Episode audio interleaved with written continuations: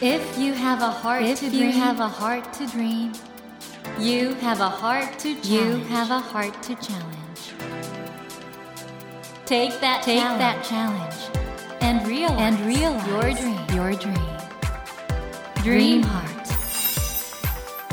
ドリームハート。政教新聞がお送りします。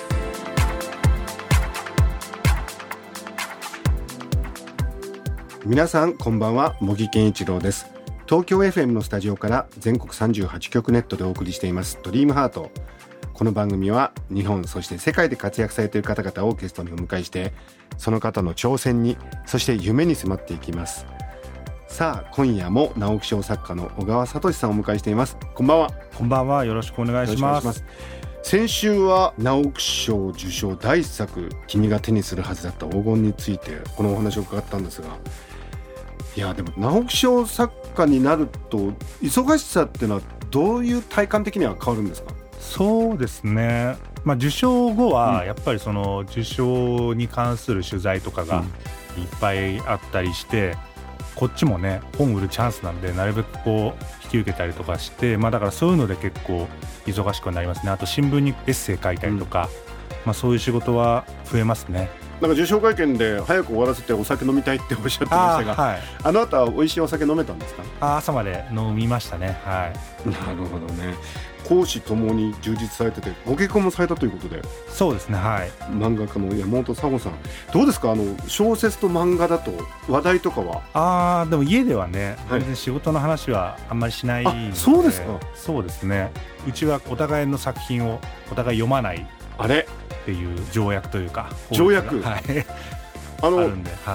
先週ちょっとあの小川さんの最新作がちょっと村上春樹さんを思い起こさせるところあるなと思ったんですが村上さんはなんか奥様に作品読ませるみたいですね。そうですね。奥さんが最初に原稿を読むっていうのは結構有名な話ですよね、うん。小川さんは最初に原稿を読むのは？編集者ですね。あそうなんですね。結構村上さんのところとまた事情が違うのは2人ともこう表現の仕事をしてるんで。そうですよねだから例えば僕がなんかエッセイ書く時とかに、うん。家で試したりとかするわけですよね。話とかして。でその家でちょっと試した話をエッセイにしてそれ読まれたらああの話こういう風に書いたんだとか なるほど。ちょっとそういうお互いねそういう外に発信するというかね表現する以上やりづらさみたいなねのがあるからお互い別にその相手に向けて書いてるわけじゃないんでもっと遠くの読者に向けて書いてるんで、まあ、必要以上にこう意識しないようにお互いの先を読まないみたいなことにしてますね。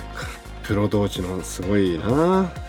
ということでえー今夜もですね直木賞作家の小川聡さんをお迎えして小川さんの人柄そして今後の展開などいろいろとお伺いしていきたいと思います。小川さん今夜もどうぞよろしくお願いします。よろしくお願いします。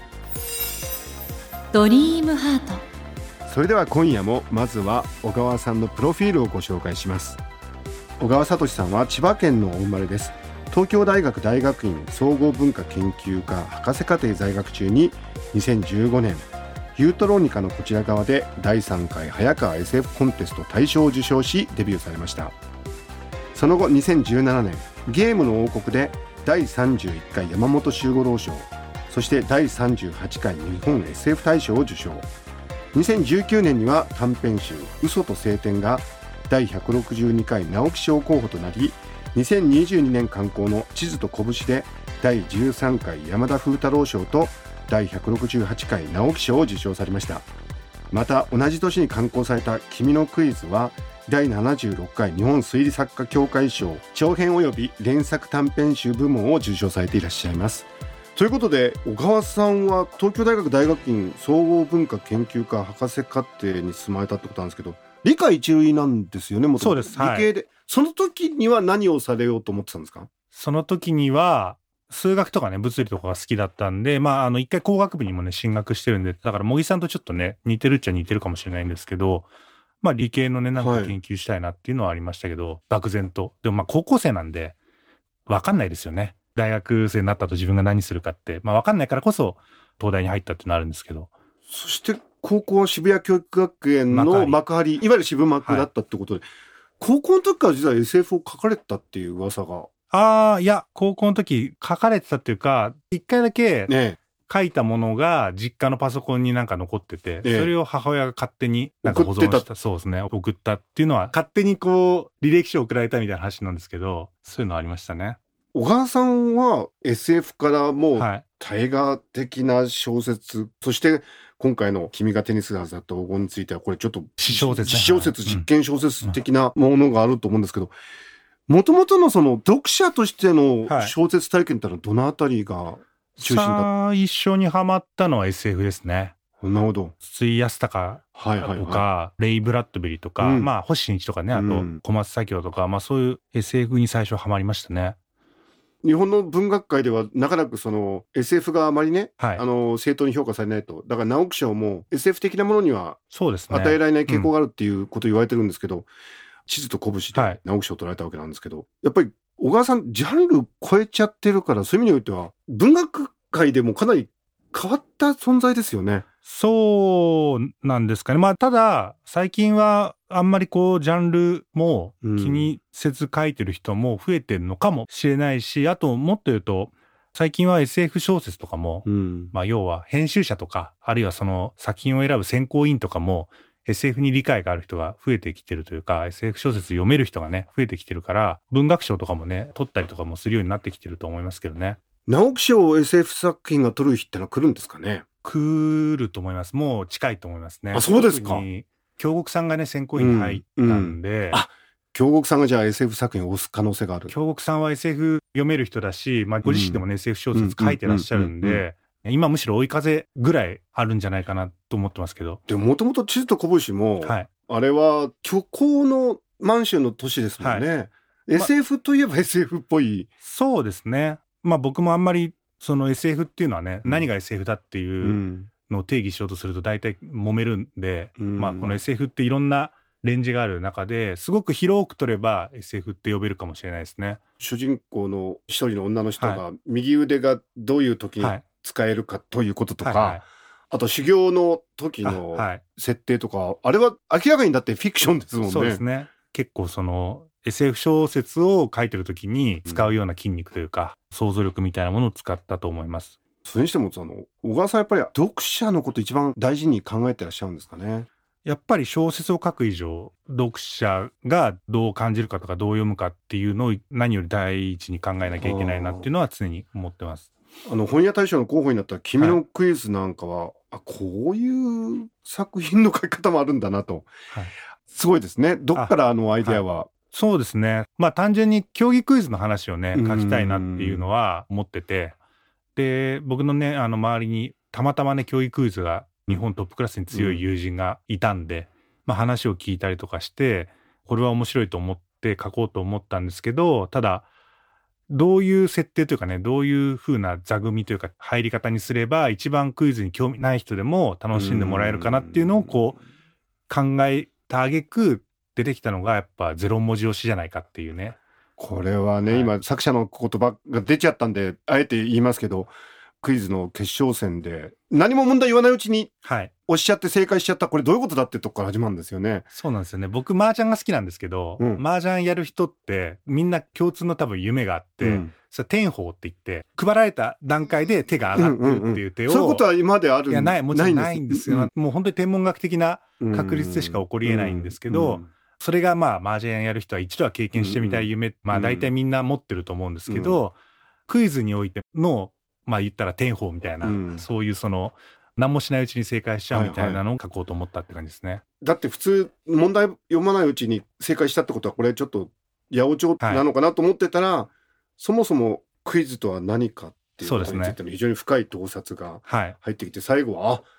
そういうことなのかってなかなかすごい小説ですね。あこのでも君のクイズもジャンル分けが難しいですよね。そうですね。もともと最初に掲載したのはトリッパーっていう、まあ、純文学のね、うん小説とかが載ってる雑誌ですし、その後単行本にして、日本推理作家協会賞っていうね、うんミステリー小説がね、もらう賞もいただいて、まあ僕もあんまりこう、書いてる時はね、自分がどんなジャンルなのかとか考えないんで、うん出来上がった後にいろんな評価のされ方をしたのかなっていう気はします。これジャンルから発想しないってことになりますと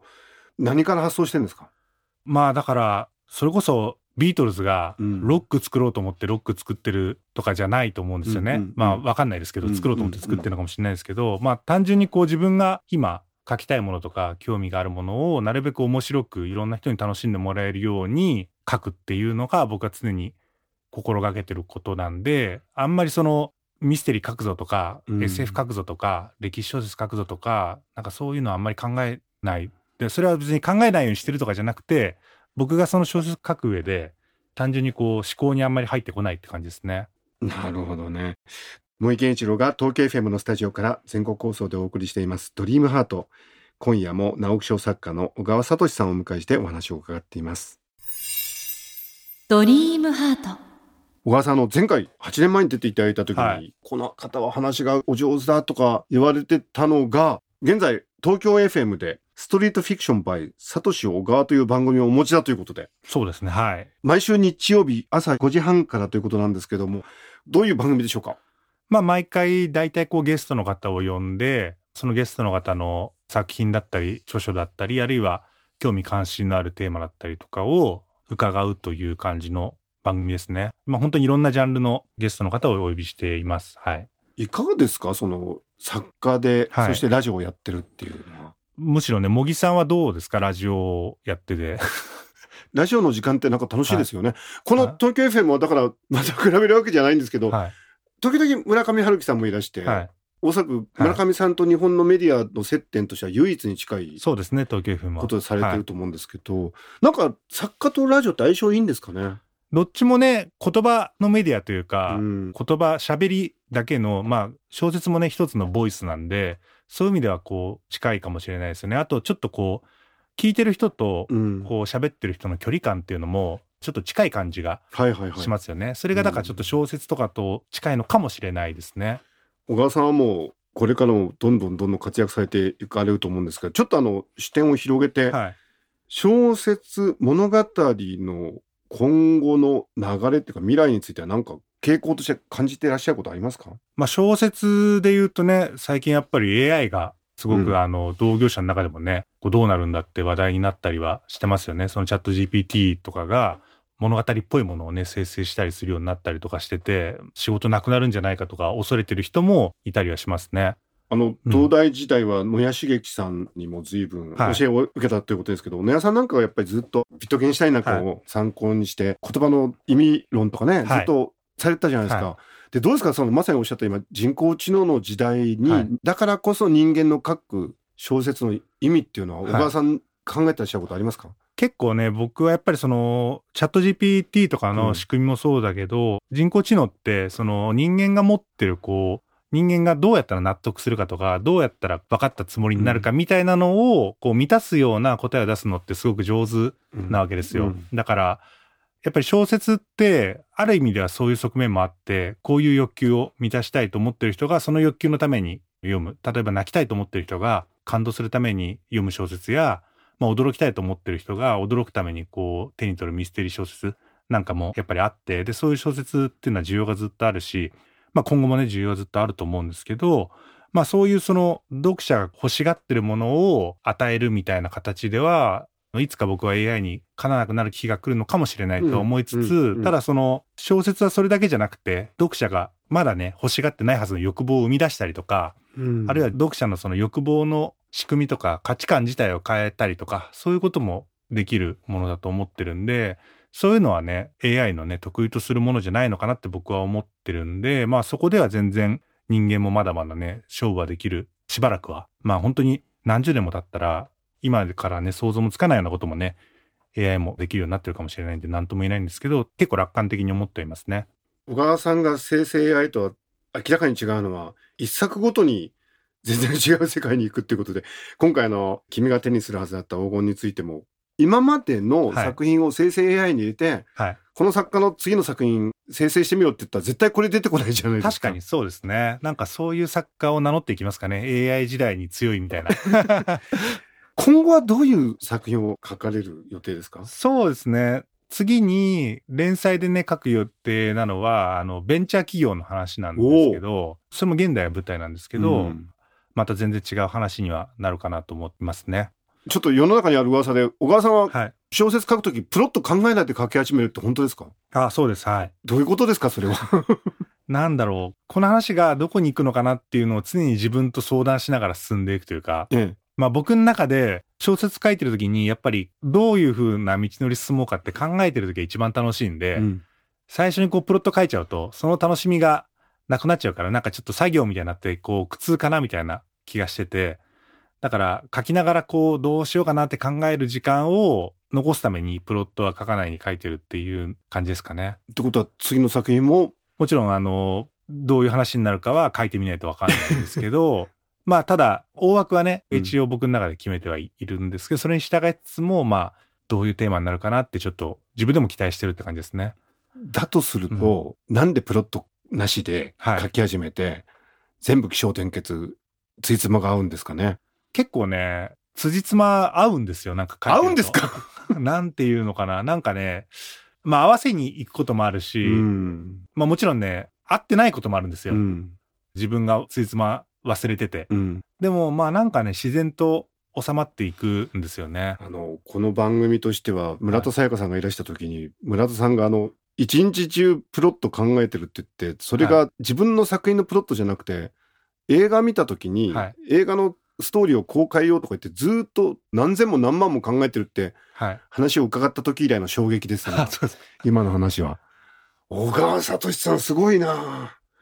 え、それ普通の作家がみんなそうってわけでないですよね、きっいやとね。、あでもね、僕が同業者に聞いたアンケートだと、うん半々ですね。プロット書く人と書かない人は。半々はい。ただまあ、プロットを書かない人の方がついつまが合わなくなることが多いんですけど、まあ僕もどうしようもなくなることもあるんで、ただ、作家半分ぐらいの人はプロット書かないで書くって言ってますね、みんな。リスナーの皆さんは真似をしないでくださいね。どうですか？あの、作家になりたいっていう人も聞いてると思うんですけど、なんかアドバイスありますか？そうですね。僕は、まあ何事もそうだと思うんですけど、楽しむことが一番大事だと思うんですよね。うんうんその、長続きしないんで楽しくないと。うんだから自分がこう何を書いてる時が一番楽しいかとか、自分がこう、どういう時に楽しんで執筆してるかっていうのを自分でこうちゃんと自覚して、で、長く続けることが一番大事なのかなっていう気はしますね。で、本当に自分が書く時に楽しんでいたら、その、たとえ評価されなかったり、他の人に何言われても、その楽しかったっていう経験はね、否定されないんで、で、結構それはプロでもなかなかできないことなんで、仕事を楽しむっていうのが僕は一番精神的にもいいし、で、結果にもそれが一番つながるんじゃないかなと思います。とてもね、深いお話を伺って思います。あの皆さん、楽しんで継続してくださいね。えー今夜も直木賞作家、小川聡さんをお迎えしてお話を伺ってきたのですが、そろそろ和解の時間となってしまいました。えーこの番組のテーマ、夢と挑戦なんですけども、今後挑戦したいこと、そして夢、何でしょうか？そうですね。去年からずっとね、休みがなく過ごしてきてるんで、まあすごくこう、身近なところで言うとね、休みたいですね。休みたい何ヶ月かぐらいね、ちょっとこう、例えばどっか行ったりとか、遠く行ったりとか、旅行したりとか、まあ、あの、コロナでね、海外旅行とかもしばらく行けなかった時期あったんで、まあちょっとね、じっくり海外とか行きたいっていうのが今のちっちゃいかもしれないですけど、夢ですね。ぜひお休みになってください。えー小川さんはですね、現在、新潮社より直木賞受賞第一作、君が手にするはずだった黄金についてを発売されていらっしゃいます。えー今夜はですね、このご著書に小川さんの直筆サインを入れて3名の方にプレゼントいたします。ご希望の方はこの後番組のエンディングで応募方法をご案内いたしますので、もう少しお待ちくださいね。ということで、今夜も直木賞作家の小川聡さんをお迎えしました。小川さん2週続けてありがとうございました。ありがとうございました。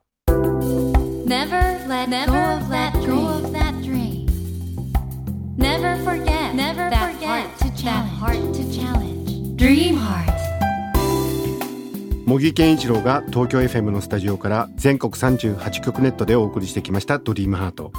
今夜も直木賞作家の小川聡さんをお迎えしました。いかがでしたでしょうか？いやーすごいね。プロット考えないで書き始めて最後ついつまが合うんですよっておっしゃってましたが。いいね。僕はやっぱりプロのねお話を伺う時にいいなって思うそのあたりでね。なんか昔あのサッカーの日本代表の方にリフティングは何回できますかって聞いていや我々は息を吸うのと同じなんでリフティングってやろうと思ってたらいつまででもできるんですって言われた時にあプロってそういうもんなんだなと思ったんですが今回の小川聡さんのね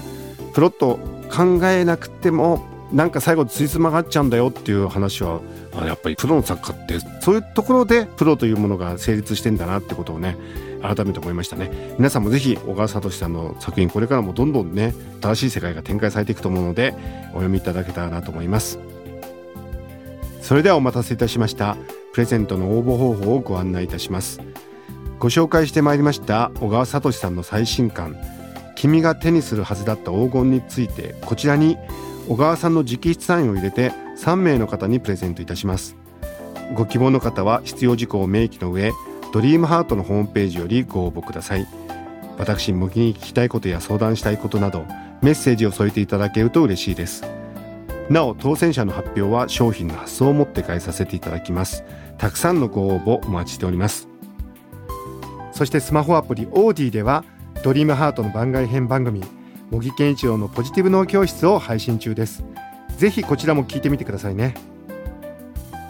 さて来週のお客様は今年デビュー15周年イヤーに突入されたシンガーソングライターの酒井優さんをお迎えします。どうぞお楽しみに。